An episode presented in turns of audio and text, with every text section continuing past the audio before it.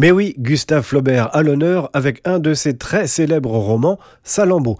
Cinq ans après la parution de Madame Bovary, qui avait fait un énorme scandale, c'est le second très grand succès de Gustave Flaubert. Voici Sylvain Amic, le commissaire général de l'exposition Salammbô, Fureur, Passion, Éléphant, au musée des Beaux-Arts. Il avait Bovary, qui était un roman de mœurs euh, provincial, et il arrive avec un roman situé dans l'Antiquité et qui est un déchaînement de passion, d'érotisme, de violence, puis aussi des senteurs, des émotions. Flaubert, il invente euh, un, tel théâtre, une chose tellement grandiose, que ça fait euh, fermenter les imaginations.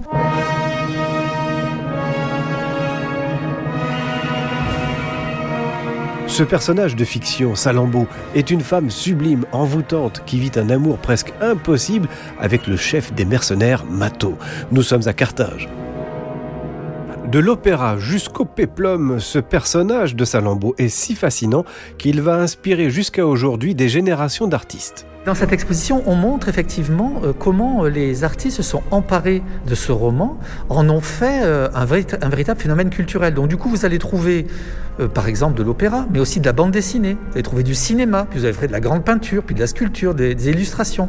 Par exemple, évidemment, le personnage de Salammbô attire tous les regards. Donc on voit que selon les époques, il va être présenté d'une façon ou d'une autre. Évidemment, la, grande scène où Salammbô est avec son serpent a été extrêmement représentée, puisque avant de quitter euh, sa famille parce qu'elle doit retourner dans le camp des barbares pour reprendre le voile de Tanit qui a été volé par Mato, eh bien elle, euh, elle, elle, danse avec le serpent qui est le génie de sa famille dans une danse qui est extrêmement érotisée dans le roman. Évidemment, ça a été une scène qui a été très reprise par les artistes.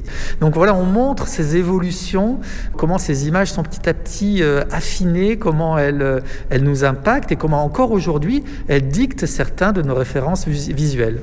Sylvain Amic, commissaire général de l'exposition Salammbô, Fureur, Passion, Éléphant. Sylvain Amic est aussi le directeur de la Réunion des musées métropolitains.